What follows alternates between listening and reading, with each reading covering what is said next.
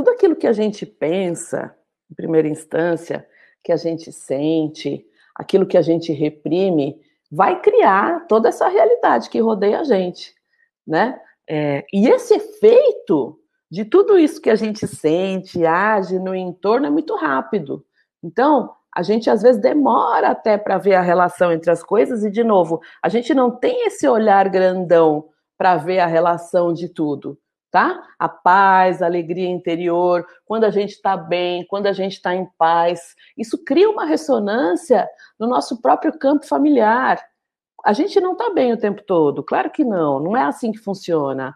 Mas quando a gente está bem, a gente está em paz, a cura vem para o teu sistema ela vem para a ancestralidade e ela vem também para libertar, né?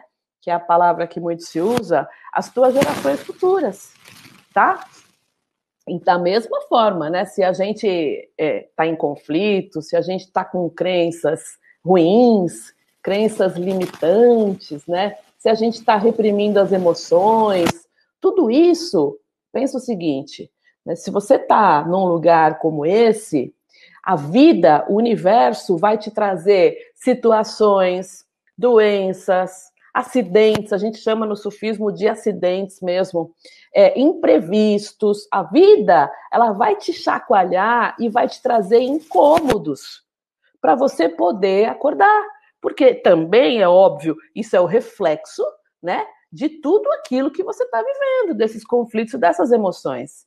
A vida ela propõe um caminho de crescimento, ela traz um caminho de crescimento para gente, até o dia que a gente morrer. Então veja, como está a tua vida hoje? O que, que de fato você precisa mudar?